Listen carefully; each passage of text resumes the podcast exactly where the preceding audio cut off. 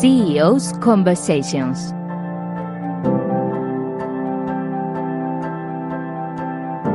Conversaciones con los CEOs. Un programa dirigido y presentado por Luis Álvarez Satorre.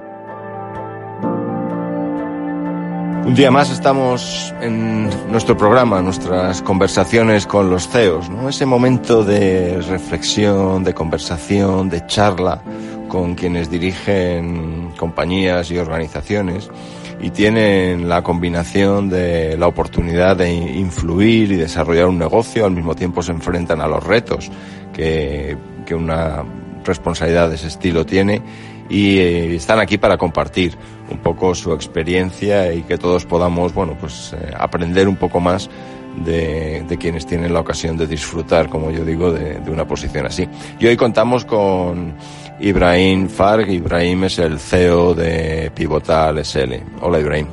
Hola, ¿qué tal? La verdad es que es una buena oportunidad a mí me gusta siempre que mm, traigamos eh, gente de distintos sectores, con distintas perspectivas, y es la primera vez que vamos a traer a alguien que trabaja en tu sector, que ahora desvelaremos un poco lo que hace, ¿no? Pero a mí me gusta empezar siempre con una primera pregunta y es, bueno, pero ¿quién es eh, Ibrahim, no?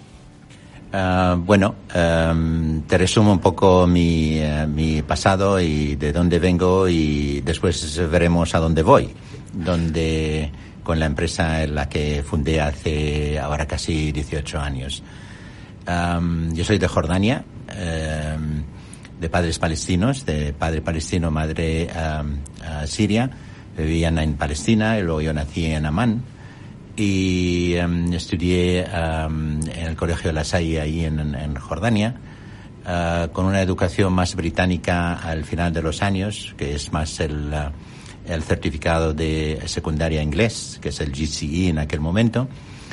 Y um, no teníamos en Jordania ninguna facultad de medicina. Yo siempre quería ser médico. Tenía un tío médico que practicaba medicina, era medicina interna, y a mí me gustaba la medicina. Siempre tenía esa, por lo menos vocación, o me creía que tenía esa vocación, que creo que sí la tengo.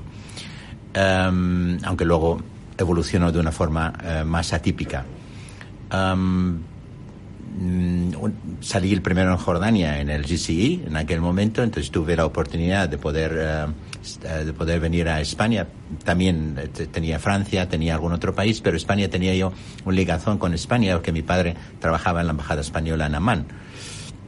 Sabía español, etcétera. Yo no sabía español, entonces bueno, aterricé aquí un día, un septiembre y a estudiar español. Estuve estudiando español en, en un curso de la Universidad de Comillas, que un padre de los padres blancos había montado, y era su primer estreno, entonces yo era el conejo eh, de Indias en aquel momento, con otros eh, alumnos, y a los cuatro meses, pues me manejaba razonablemente bien en español, entonces empezábamos a preparar los exámenes de entrada. En aquel momento no había una selectividad en España, pero sí había ciertas facultades tenían sus exámenes de entrada para poder seleccionar. Y una de esas facultades era la Autónoma de Madrid. Yo me examiné a la Autónoma de Madrid y lo saqué. Y no sabía que era una, una facultad en aquel momento difícil para entrar. Era, con un número clauso yo creo que éramos como 200, 250 que entrábamos en medicina en la Autónoma. En aquel momento, estábamos hablando de los años eh, 70 y pico, 71, 72, entré. Y ahí te planteas, bueno, claramente con esa especie de vocación, ¿no? Eh, influido por tu tío, el que tú ves que opera y dices, pues yo creo que es una persona que, que es feliz haciendo esto y decides entrar en, en, la autónoma. Así es, entonces entro en medicina, por lo menos. Yo no sabía lo que, lo que me esperaba en la facultad, pero era una facultad muy buena, al final eh, tenía otro tipo de sistema de, de, de, de medicina mucho más integrado. Eh, éramos yo creo que la cuarta o la quinta promoción que habíamos eh, empezado y yo empecé eh, de los primeros años en Canto Blanco eh, primero y después en la Autónoma de al lado de La Paz aquí en Madrid. Terminé la carrera y enseguida al mismo tiempo al final de mi carrera me llamaba también el desarrollo de fármacos, me llamaba la atención el desarrollo de fármacos. Entonces empezaba a colaborar, sabía bastante bien inglés y español en aquel momento, también árabe y francés, pero el inglés y el español había menos gente que entendía uh, inglés en aquel momento, por lo menos el inglés científico, entonces colaboraba con algún laboratorio farmacéutico en traducción de papers, de, de, publicaciones médicas o de, material eh, que se entregaba a los médicos en, las, en la promoción. Entonces, bueno, ayudaba, ganaba algo de dinero, aparte de dar clases en inglés en el colegio mayor donde yo vivía aquí en Madrid. Después de esto, en el 78 me casé, porque directamente, o sea, tenía, me casé y entonces empecé a trabajar enseguida, ¿no? Hice la especialidad y entré en la industria farmacéutica. Era una industria farmacéutica en aquel momento más dirigida a la venta y a la promoción de los productos que a la investigación. Entonces, se hacía algo de investigación, entré en una multinacional y al, año, dos años me nombraron director médico de un departamento pequeño en aquel momento, pero eh, a los tres años, cuatro años de estar allí me aburría esa medicina o ese desarrollo de fármacos que era mucho más comercial, había el ensayo clínico de la investigación propiamente dicha abandoné esto en el 85 y 85-86 y me fui a Londres a hacer mi especialidad. Yo quería siempre, me gustaba siempre el sistema nervioso central, entonces me llamaba la atención, me metí a hacer psiquiatría. Me gustaba psiquiatría también, en, um, aparte de otras cosas, neurología me gustaba, pero, pero más me, atraía la psiquiatría que la neurología. Pero la psiquiatría más orgánica, que está muy relacionada con la, con la neurología. Em, eh, hice la carrera allí en Londres y a la vuelta monté mi consulta con un colega, con un compañero mío también. Sin duda quienes eh, te están escuchando, Ibrahim, eh, ya empiezan a adivinar que eres un alma inquieta, ¿no? Que... así es, así es. Entonces ah, me marché de una, de, una, de una multinacional donde vivía de maravilla, con coche de compañía y todo, y volví al vaquero y a la bata blanca y a ver pacientes. Y me gustaba mucho esto, volvía a mí a lo que siempre soñaba de ver, eh, de, lo que es la medicina como tal. Pero al mismo tiempo me atraía, me seguía atrayendo la gestión, y la gestión de la investigación clínica como tal. A los tres años, cuatro años de estar ya en mi consulta aquí en Madrid, volvimos aquí a Madrid, toda la familia, y monté la consulta con otro, con otra persona que era profesor también de psiquiatría de aquí de, Madrid, eh, con laboratorio de sueño, etcétera, y consulta privada de, de psiquiatría que fue bastante bien ahí en la calle Ferraz. Una vez hecho esto, después me volvieron a tentar en la industria. Entonces compaginé durante 12 años tanto la consulta privada unos días a la semana como eh, gestionar el desarrollo de fármacos a nivel internacional.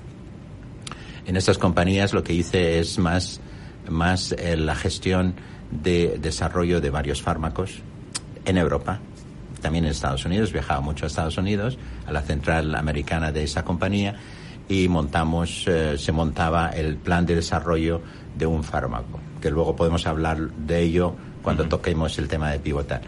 También cambié de compañías, cada cuatro o cinco años cambiaba de compañía para, encontrar nuevos horizontes. Entré en otra compañía que tenía más, más focalización en oncología en aquel momento se empezaba a despertar la oncología con muchos fármacos, sobre todo quimioterapia en aquel momento, y también me formé de alguna forma en el ensayo clínico en oncología, donde hay muchas necesidades hoy por hoy. Por consiguiente, lo que hice en aquel momento simplemente es, es seguir desarrollándome internamente y también me gustaba la oncología por el desarrollo de los fármacos como tal, desarrollo del medicamento. Y de ahí es de donde surge tu inquietud por crear Pivotal. De allí surge porque veo, veo varias cosas ahí en la, en la industria farmacéutica en general, eh, que es una industria donde, donde, donde mete, no es una industria eh, de, eh, es, es, es, una, es una industria al final, tiene que tener sus, sus ganancias y es una de las industrias muy fuertes a nivel mundial, pero claramente es hoy por hoy la única que está invirtiendo mucho dinero desde mi punto de vista para desarrollar los fármacos. Que luego podemos pues de, eh, hablar de la ética no ética del, de cómo se eh, valora el precio final del medicamento. Pero desde luego como industria es una industria de alto contenido de inversión en investigación clínica. Y a quienes nos escuchan hoy tú les recomendarías porque tu trayectoria es una trayectoria en la que antes de materializar y crear, digamos, ese proyecto que es pivotal del que ahora hablaremos, eh, has tenido una experiencia en múltiples compañías. ¿Tú recomendarías eh, a quienes nos escuchan que intenten entender bien el sector en el que operan, trabajando en diferentes organizaciones, que tengan un poco esa inquietud o te arrepientes de haber cambiado y movido y, haberte movido tanto? Yo creo que no, yo creo que no me arrepiento. Yo creo que es lo peor que puede ocurrir a una persona ya eh, en una trayectoria de vida es arrepentirse de lo que ha hecho. Yo creo que ah, no, y además reafirmándolo. Em, eh, el médico, hay muchas, eh, está el médico científico y el médico práctico. Claramente el médico científico es lo que yo he ido por la parte del médico científico, aunque mantuve una parte de eh, ligazón en la práctica clínica. Pero claramente como, como, como, como industria es una industria tremendamente rica de muchos de muchas oportunidades en el sentido de investigación, en la parte de, asuntos médicos, regulatorios, el marketing, y siempre eh, si mantenemos la ética en cuanto al, al, desarrollo y a la comercialización y marketing de los productos, claramente es una, es una industria tremendamente necesaria en, en nuestra vida, en el, en el avance de lo que supone eh, la lucha contra las enfermedades, sobre todo las enfermedades raras, enfermedades que pueden avanzar, eh, pueden curarse o por lo menos controlarse, como el SIDA. Hoy por hoy es una enfermedad controlable, cronificable. Lo mismo intentamos o se intenta hacer con la oncología en general, los tumores en general. Por tanto, claramente eh, no cabe duda que no es perfecta y hay muchas cosas que deberían cambiarse y, y mejorarse desde el punto de vista más ético.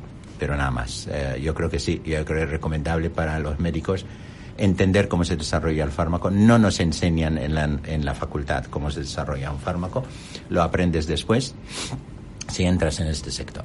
Pero claramente es, es muy rico en ese aspecto y la gestión de ello, gestión, unas, gestión del presupuesto, gestión, pero más que gestionar el presupuesto de gastar o no gastar, es gestionar el objetivo del regulatorio del registro de un fármaco, que es diferente a desarrollarlo por el amor, del, el amor al arte del desarrollo como tal. Estamos hoy compartiendo eh, nuestras conversaciones con los CEOs, con, con Ibrahim Far, que es el CEO de Pivotal.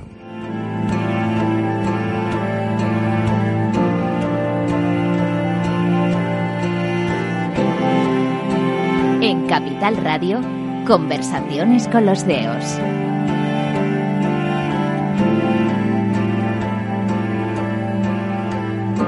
Seguimos compartiendo esta charla con, con Ibrahim. Ibrahim Far es el CEO de Pivotal. Pivotal SL es una de las compañías líderes en ensayos clínicos.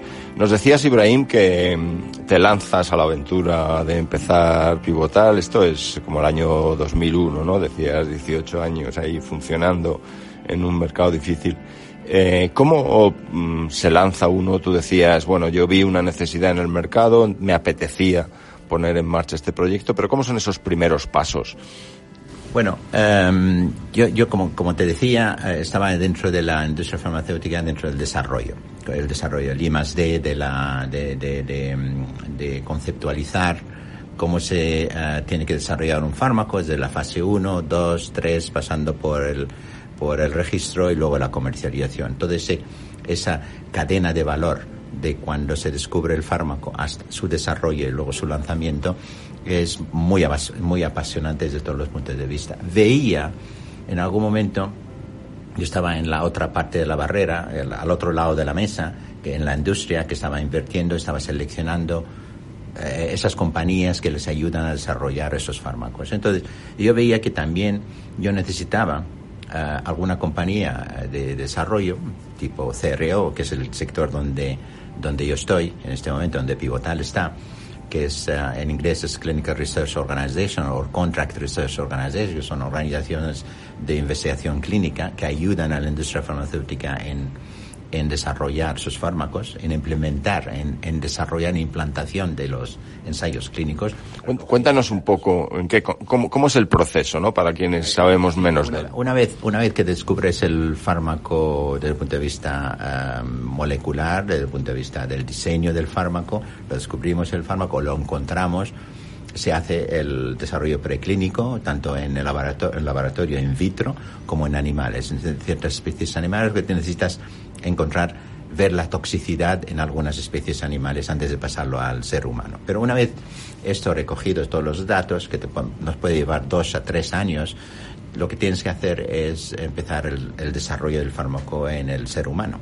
Empiezas con un fase 1, llamadas fases 1, que son fases de, de, encontrar la dosis fundamentalmente, la farmacocinética, de cómo se, uh, cómo uh, um, entra, qué es lo que hace el fármaco al individuo, a la persona, cómo se absorbe, cómo se, cómo se um, distribuye en la sangre, cómo se elimina. Eh, y también lo que eh, el fármaco hace al individuo, que es la farmacodinámica, donde qué es lo que afectamos. Lo que hace primero la farmacocinética, el hombre al, al fármaco, y la farmacodinámica es lo que hace el fármaco al, al hombre. Determinas la dosis, etcétera. Son voluntarios sanos en general, salvo en oncología, que son pacientes, o en SIDA, que son pacientes, porque se utilizan fármacos más tóxicos. Pero una vez que logres esa dosis que puede, que te da señal de actividad, entras en una fase que se llama fase 2, entonces coges otros, otro grupo de pacientes ya de la, de la enfermedad diana que quieres desarrollar, utilizas esa dosis que has descubierto que es por lo menos controlable desde el punto de vista de toxicidad o de seguridad y logras con ello el efecto deseado que quieres, el efecto sobre una, un receptor o el efecto sobre alguna molécula dentro de tu, de tu cuerpo, dentro del sistema que estás uh, intentando uh, corregir. Una vez que hayas hecho esas fases 2, pasas, escalas las dosis, perdón, expandes la dosis, expandes en, en, diferentes tumores, por ejemplo, si cogemos la oncología o en otras enfermedades o el Parkinson, etcétera, coges unos un grupito de pacientes. El fase 3, pasas al fase 3 y ya son, eh, ya tienes que encontrar eficacia, tienes que encontrar seguridad. Son eh, muestras de pacientes más grandes, pueden llegar a 500, pueden llegar a 1000. En, en, cardiología son muchos miles para poder demostrar diferencias estadísticas y una vez que sí lo hayas demostrado en tu, en tu um, endpoint, en tu, en tu um, eh, diana de, de eficacia uh, primaria que quieres, uh, montas el registro, el archivo de registro, el paquete de registro y lo presentas a las autoridades sanitarias para que te lo, te lo aprueben en esa indicación. Y eso, ese proceso dura no menos de yo diría 5 a 8 años, dependiendo del, de, después de la parte eh, eh, preclínica, y su coste es enorme. Estamos hablando de costes de alrededor por encima del billón de dólares de, de, costes gen, generales para poner un fármaco en el mercado. Y eso es debido también a lo, al, al, al fallo de fármacos. De cada 100 llega uno, dos o tres fármacos a la comercialización y debe ser apasionante como lo estás describiendo claramente a ti esto te gusta no porque creo que combina muy bien sí, sí. una vocación por eh, contribuir a, a, la sociedad a que todos estemos de alguna manera más sanos sea más fácil curarnos con eh, una eh, no sé si llamarlo dedicación tecnológica desde el sí. punto de vista de la yo medicina creo que, yo creo que combina dos cosas importantes combina la ciencia y el y el y el y la, la el empuje para el progreso, para mejoras, mejoras sociales, eh, eh, médicas, eh, de vida, de calidad de vida, etcétera, claramente. Eso es, eso es, ¿no? y también la parte científica, científico-médica y también la gestión de personas.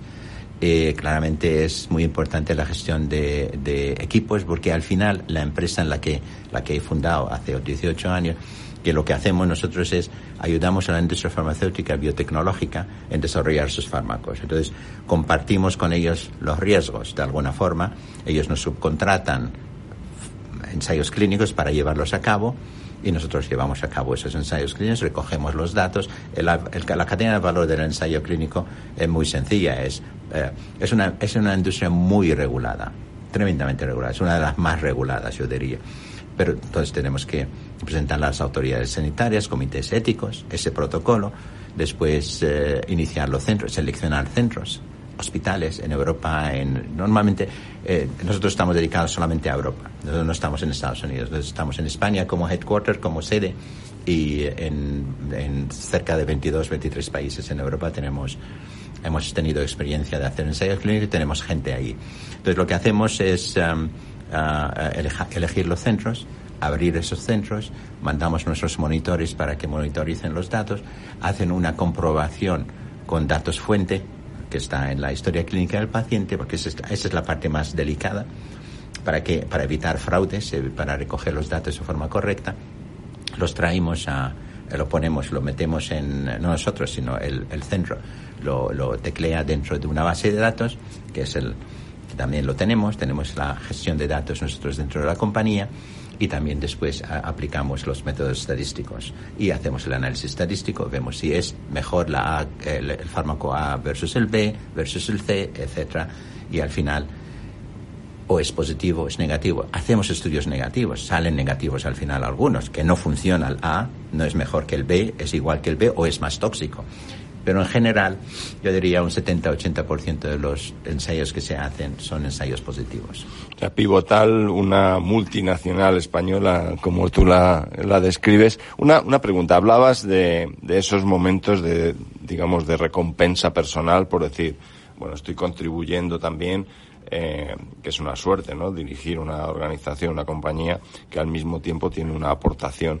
a, a la sociedad. Pero seguro que tú también, como responsable de, eh, de una empresa así, vives momentos difíciles. ¿no? A mí me gusta siempre preguntar también, cuando has vivido esos momentos complicados, ¿Cuáles son tus estrategias como CEO, como máximo responsable? Mm. Hay gente que, que se mete en una pecera, gente que sale a correr. ¿Tú qué haces, Ibrahim? Sí, bueno, eh, yo creo que no me, no, no me meto ni en una pecera, pecera ni, en, uh, ni salgo a correr. Lo que sí es importante, yo estoy totalmente de acuerdo contigo, hay momentos difíciles. Los momentos más difíciles que hemos tenido en Pivotal, Pivotal ha estado desde el principio creciendo. Hemos empezado con 15 personas, 20 personas al principio, estamos ahora en casi 200 personas a lo largo de todos estos años. Siempre ha sido una compañía con crecimiento. Tuvimos momentos difíciles durante los años de la crisis española, claramente, eh, sobre todo la crisis española, eh, aunque la crisis internacional empezó en el 2008, en septiembre del 2008, octubre del 2008, con Lehman Brothers, pero en España, España no llegó hasta tres años después, y todos lo sabemos, ¿no? Por las razones que fueran en aquel momento. Y en el año 2011 fue el impacto eh, enorme en el, uh, y, y, casi el, rescate español. Um, y a partir, en el 11, 12 y 13 eh, veía a mis alrededores muchas CROs que habían nacido más o menos, o llevaban muchos más años que, que Pivotal, desapareciéndose. De hecho, tanto a nivel nacional como a nivel uh, español, me refiero en España, como a nivel europeo. Veías compañías que desaparecían. Y nosotros teníamos que aguantar el tipo. Eh, claramente era un momento difícil. Lo que, lo que, um, lo que pudimos hacer, no crecimos, o crecimos muy poco, en 1 o 2%. Normalmente el crecimiento nuestro era doble dígitos. Eh, crecíamos 1 o 2%, mantuvimos beneficios al mismo nivel, que eso es importante ¿Qué hicimos? Controlar gastos en aquel momento. Eran difíciles, fueron dos años, tres años. Volví yo de un verano ya con un plan de reducción de plantilla que no tuve que implementar. Aguanté todo lo que pude porque, porque, porque digo, no puedo, no puedo fracasar ante mi gente de alguna forma. O sea, tenía esa, esa, pero al mismo tiempo como, como responsable de una compañía tienes que tener un plan de contingencia. Teníamos planes de contingencia que claramente empezamos eh, em, porque implementamos varias estrategias también, al nivel no solamente aguantar y esconder la cabeza, es aguantar y sacar la cabeza. ¿Y qué hicimos ahí? Multiplicamos por 10 nuestra exposición al mercado americano. Eso es, yo creo que nos salvó mucho, porque mientras teníamos antes mucha más clientela europea, a partir del año 2010, 2009, eh, lo habíamos empezado antes, pero la reforzamos. Empezamos a tener Em, empezaron a conocer Pivotal, sobre todo en oncología, en el mercado americano. Y de ahí atrajimos muchísimos, eh, muchísimos clientes nuevos y nos salvó, claramente. Pero, pero es anticipar e implementar y saber reaccionar y no esconder la cabeza y ver lo que lo que eh, y, y, no hacer downsizing, no hacer reducción de plantilla. Nunca la hicimos. Y ahí eh, hablas de la importancia del equipo, ¿no? Eh, un equipo que tú has sido también modelando, trabajando con ellos. Eh, ¿Qué criterios utilizas tú para seleccionar al equipo? ¿Qué características crees que deben tener o te gusta tener en la gente que, que trabaja en Pivotal? Yo creo que mm, depende, depende claramente de, la función que tiene que hacer, pero yo diría en general, hay una, ah, hacemos nosotros cada dos años, tres años, eh, eh, encuesta de clima personal. Y una de las cosas de privado laboral. Y una de las cosas que siempre se ha destacado en esta compañía es el clima laboral interno. Y es, es una compañía muy abierta, muy muy um, uh, muy um, uh, abierta en el sentido de, uh, de compartir con sus empleados las cosas que en otras compañías son tabús. Eh, por ejemplo, eh, nosotros compartimos eh, ventas, compartimos problemas. Cuando, cuando hay problemas los, las sacamos a reducir, lo comentamos, comentamos las soluciones con la gente. Y luego hay un ambiente razonablemente bueno en ese aspecto, siempre destacado en la compañía.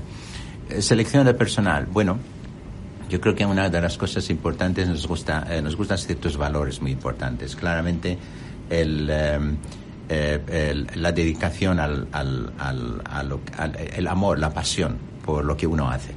Yo para mí eso es clave. Eso lo notas en una entrevista. Yo no sé si es por mi, eh, por mi eh, formación de, de, psiquiatra en las entrevistas y demás, eso ayuda o no, pero yo entrevisto personalmente a la mayor parte de la gente que entra en pivotal. Y cuando, me refiero en la última, en la última fase cuando ya tenemos dos o tres candidatos para una posición. Y es clave, para mí es importante esto. Importante por dos razones. Uno, porque tú estás comunicando al individuo que va a entrar en tu compañía que es su posición, que él es importante, que el CEO de esa compañía le entrevista. le dedicas, aunque sean 10 minutos, aunque sean 15 minutos.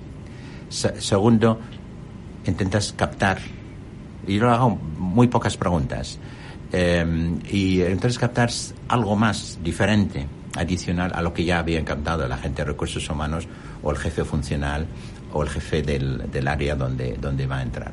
Yo creo que pasión es importante. Em, eh, dedicación, que decir que si tú vienes al trabajo es para venir al trabajo, claramente. No cabe duda que hay que hacer, reconciliar todo lo moderno ahora, que es muy importante reconciliar el, reconciliar. Y nosotros tenemos el 80% de nuestros empleados son mujeres. Quiero decir, que son mujeres que, que, reconcilian su, su, su, tiempo de trabajo. Claramente necesitamos gente que venga al trabajo. No trabajan todo el mundo home base, ¿no?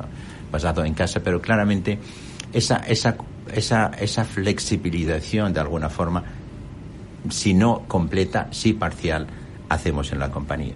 Yo tuve una conversación que eh, creo que te comenté un día, Ibrahim, de una persona que apreciaba muchísimo el hecho de que cuando estuvo en el proceso, tuvo un, hijo, pudo trabajar de forma eh, remota desde casa durante unos meses y eso le ayudó realmente a, poder realizarse profesional y personalmente. Y, tuviste, y fuisteis vosotros quienes dijisteis, oye, vamos a crear ese modelo de trabajo en los casos en los que realmente sea mejor. ¿no? Sí, no, yo, en ese aspecto tenemos, tenemos eh, algunas funciones que están en, en, en casa, de, hecho en, en, fuera de España no tenemos oficinas eh, físicas, sí tenemos eh, registro de las compañías, etcétera, pero la gente, la mayor parte de la gente trabaja desde su casa. En España también algunos de los monitores, la mayoría de los monitores trabajan desde su casa. En algún momento, si hay una necesidad de los jefes de eh, compaginar durante unas, unos días, unas semanas, eh, casa con, con, oficina, podríamos considerarlo, podríamos hacer, lo hemos hecho, podríamos hacerlo. No es una norma eh, automática y yo creo que no podemos hacer las cosas, yo desde mi punto de vista, de forma muy automática. Tienen, tienen que ser razonablemente justificadas, pero somos razonablemente flexibles, somos razonables en ese aspecto. ¿eh? Bueno, compartiendo hoy este rato de nuestras conversaciones con los CEOs, con Ibrahim Far, que es el CEO de Pivotal es Conversaciones con los CEOs, un programa dirigido y presentado por Luis Álvarez Satorre.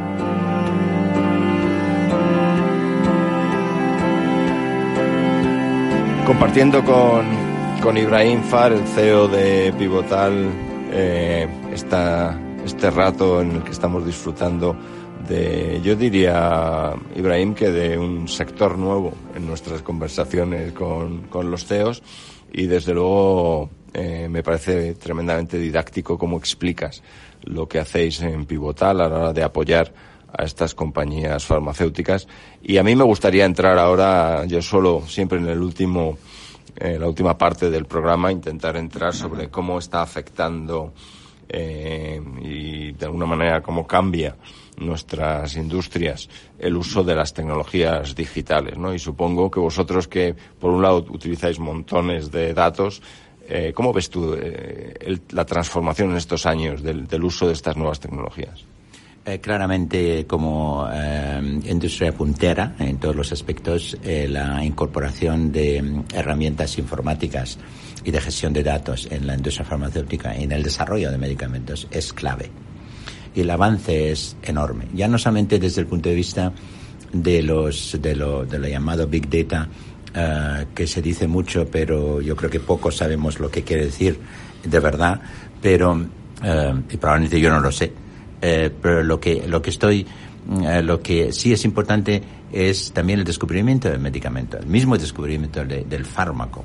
está ese, esa gestión de la información de la, de, la, de la enorme cantidad de información va a ayudar mucho en el avance. Y también descubrimientos, claramente hay mucho mayor descubrimiento ahora o, más dirigido, eh, más eh, hacia dianas concretas gracias a la revolución genética que hemos tenido a partir del año 2000.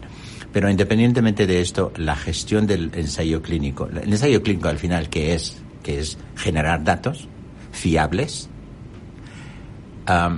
fiables, quiere decir, eso es clave, fiables en calidad y en repetibilidad para que eh, los reguladores se fíen de ellos y registren el fármaco. Entonces, la gestión de los datos es clave. Entonces, eh, para la gestión de los datos es eh, importante las bases de datos que se, que, se, que se forman son electrónicas hoy por hoy. La mayor parte de los ensayos clínicos se hacen con, con cuaderno de recogida de datos electrónico a distancia hay muchas, varias plataformas. Nosotros trabajamos con algunas, hay varias en el mercado, hay cuatro o cinco importantes en el mercado. Em, y esta es la, eh, la, captación de los datos. Luego uh, utilizamos otra, otros eh, programas para analizarlos, analizar desde el punto de vista estadístico.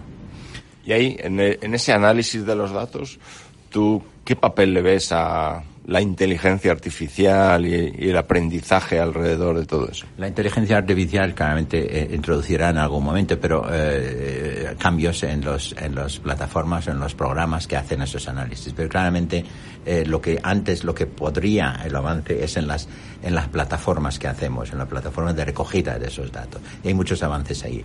También ha habido avances, por ejemplo, los los um, los archivos antes eran archivos en papel archivábamos todo en papel. Hoy por hoy, mm, cada día más, se archiva de forma electrónica. Entonces está el TMF, el, file, el archivo eh, maestro del ensayo electrónico. Entonces trabajamos mucho a través de eh, los llamados eh, TMFs electrónicos. Entonces todo este avance es clave en el, en el desarrollo, en la aceleración de la producción de, de, que el fármaco, en lugar de que dure su desarrollo clínico entre 8 y 10 años, pues dure entre siete y medio y nueve y medio, con simplemente el avance de seis meses de llegar el, el fármaco antes al mercado, la cantidad enorme de, primero, el, el, que llega antes a los pacientes, que lo están esperando, sobre todo en, en enfermedades que puedan salvar vidas. Y segundo, para la industria farmacéutica, llegar al, al mercado seis meses antes es clave. Entonces, todo ese tipo de avances, eh, gracias a la, mejora de las herramientas informáticas, el cloud, estamos en cloud, todos en cloud. Hemos migrado hace un año y todos lo tenemos, ya no tenemos servidores, todos los, todos eh, los servidores los tenemos en cloud, eh, en la nube. Y, es clave en ese aspecto el, el desarrollo digital, la digitalización de la compañía Em, que estamos invirtiendo mucho dinero aquí, no solamente nosotros, sino todas las empresas, porque es clave ese avance. Y yo creo que tú como impulsor de aprovechar y explotar estas tecnologías en la compañía, creo que eres una buena referencia de lo que un CEO debe preocuparse, por lo menos de tener un equipo que sea capaz de hacer eso. Vamos a, mirar un poco más hacia el futuro, o quizá no tan el futuro, ¿no? se habla mucho de, los eh, eh, dispositivos estos que, que, llevamos, ¿no? Los relojes eh, inteligentes que son capaces de hacer cosas, se habla de implantes físicos, se habla de los nanorobots viajando por nuestras arterias y nuestras venas. Eh, ¿Cómo ves tú todo eso y hasta qué punto crees que realmente vosotros vais a tener también un papel que jugar, ¿no? Porque esto también habrá que probarlo bien. Bueno, eh, los dispositivos médicos, claramente, el, eh, antes, hasta hace muy poco, no se requerían, no se requería el rigor o la metodología o los procedimientos que se aplicaban al fármaco. hace unos un par de años se empezó a fraguar una nueva directiva europea, como también a nivel de la FDA, para regular el traer un, uh, un dispositivo médico con marcado CE al mercado, que no se podía hacer con, tanta, con mayor alegría. Y se, se requerían y se requieren ciertas, uh, ciertas, um, uh, ciertos, ciertos datos para apoyar la efectividad y la inocuidad o por lo menos la seguridad de ese dispositivo. Y esto va a revolucionar las empresas de, de, dispositivos médicos, que hay muchos también. Uh, independientemente de eso, por tanto, ahí hay una explosión de más ensayos clínicos para el futuro. Otra de las cosas que también son importantes, todas las empresas grandes um, digitales que han entrado, o, o, Google mismo que ha entrado en el mercado de los dispositivos de, em, de controlar el nivel de azúcar en sangre, de, eh, de controlar la tensión arterial, etcétera. Y eso es clave. Eso es, eh, eso es para, para dos por dos razones. Uno, el uso personal y el control de la glucemia, por ejemplo, para una persona con diabetes. O, o, una, una contención arterial, entonces las pulsaciones, etcétera, pero también la utilización de esos dispositivos como como un procedimiento para recoger datos. Eh, ya no datos solamente únicos, una vez al día, la glucemia por la mañana, sino glucosa a lo largo de las 24 horas, la glucemia, y ver cómo evoluciona con la comida, qué tipo de comida, con el ejercicio físico, etc.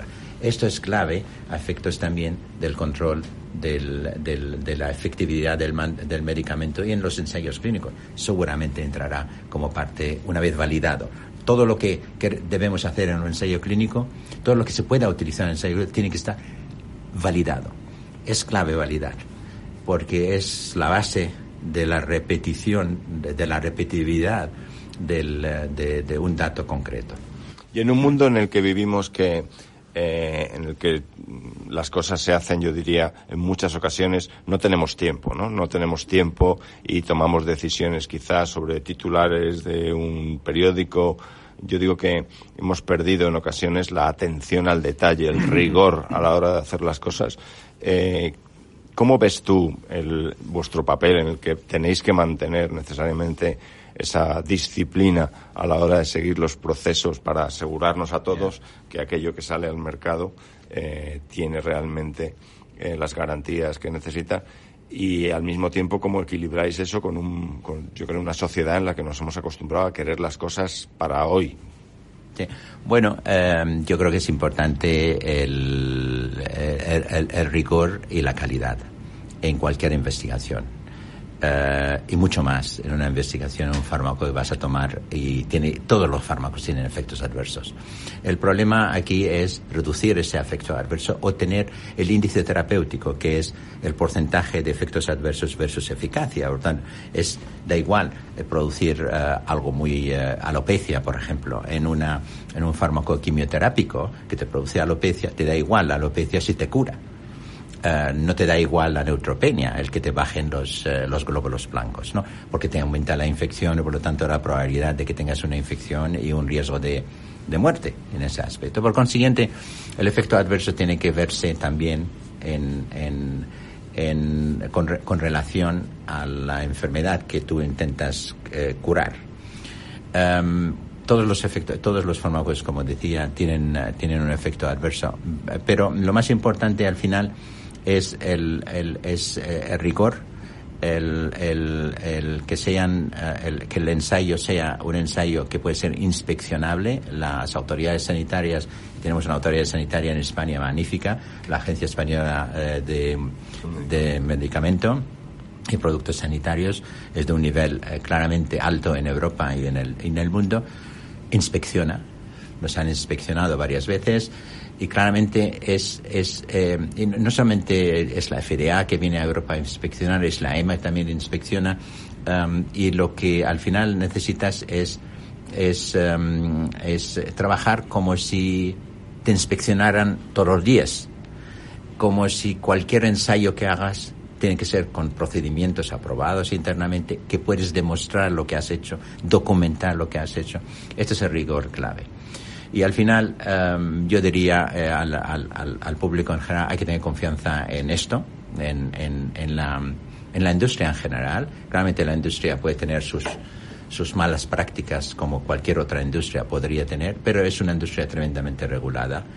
Eh, el medicamento, no, no, no hay medicamentos curarlo todo, hay medicamentos que curan ciertas cosas, que controlan ciertas otras cosas. Todos los medicamentos tienen efectos adversos en general, pero hay que ponerlo en perspectiva qué es lo que estás curando, qué, el precio que pagas para una curación. Y claramente vivimos hoy por hoy en un mundo claramente con un desarrollo que probablemente el cáncer podría controlarse dentro de 5 años, 10 años, 15 años, ciertos cánceres, porque el cáncer es un, es un conglomerado de muchas enfermedades. Por consiguiente, pero que no creamos en el curalo todo, en, los, en las curaciones milagros que existen, eh, que, no, que no existen, perdón, pero que existen, me refiero en cuanto a que gente lo promociona, no lo hay. Y hemos visto últimamente ciertas personas que intentan eh, yo diría, engañar a otras personas en cuanto a la utilización de ciertas de cierta lejía, por ejemplo, decían, para curar el cáncer. Entonces, claramente esto es lo que hay que huir de ese tipo de, de, uh, de charlatanería y de datos no científicos. La industria farmacéutica es una industria muy, muy seria, controlada por autoridades regulatorias y la gente que trabaja en ella es gente que quiere, claramente es industria que va a tener y quiere tener beneficios al final, pero, pero, pero claramente es una industria altamente regulada. Bueno, un lujo tenerte hoy con nosotros, Ibrahim. Ibrahim Far, el CEO de Pivotal. Hablabas, Ibrahim, eh, al principio de la importancia de aprender, o por lo menos que a ti, como experiencia personal, estar en diferentes compañías y explorar un poco qué cosas son las que más eh, te hacían las que más feliz te hacían y donde al mismo tiempo más podías aprender fue la base de esa creación de Pivotal, descubriendo una necesidad en el mercado que tú experimentabas, como tú decías, desde el lado de las farmacéuticas, alguien tenía que hacer mejor esos ensayos. ¿no? Eh, me ha gustado también la, la reflexión sobre que en el papel del CEO en los momentos difíciles siempre hay que tener un plan B, ¿no? Siempre hay que tener un plan de contingencia, que hay que ser capaz de tener calma, pero reaccionar. Decías esa, esa situación en momentos complicados en los que decías, bueno, yo tengo que cuidar a mi equipo, eh, vamos a crecer menos, pero vamos a asegurar que somos capaces de mantener a nuestros clientes y a nuestra gente, eh, digamos, en estos momentos de crisis y cuando hablabas de la selección del equipo, hablabas de la pasión, ¿no? La pasión que se transpira en lo que, en las palabras y en la manera en la que te expresas sobre la pasión por lo que hacen y, esa dedicación con una vocación por hacer cosas para, para que de alguna manera todos vivamos mejor, ¿no? Eh, yo no sé si tienes un último comentario, un último consejo para los que nos escuchan. Hay temas que no hemos tratado y es la disponibilidad de estos medicamentos para el tercer mundo, sitios donde es más difícil. Pero no sé si tienes alguna última reflexión que hacer y compartir con nosotros. Bueno, eh, yo creo que he compartido bastante ya, pero mm, yo creo que como, como algo eh, final yo diría, eh, volvería a utilizar la palabra pasión y mi único consejo a tanto a los que trabajan en una empresa como Pivotal, en la industria farmacéutica o en cualquier uh, industria o en cualquier que sean felices, que intenten ser felices con pasión en el trabajo, pero al mismo tiempo que compartan la felicidad con los demás. Yo creo que lo, el, es la, el único consejo que yo creo que es importante a nivel de poder transformar lo que uno quiere hacer o quiere ser en algo útil para el resto de la gente con la que vive. Bueno, excelente consejo final. Muchísimas gracias, Ibrahim, por estar hoy con nosotros. A vosotros, ¿eh? por invitarme. Gracias, uh, Luis.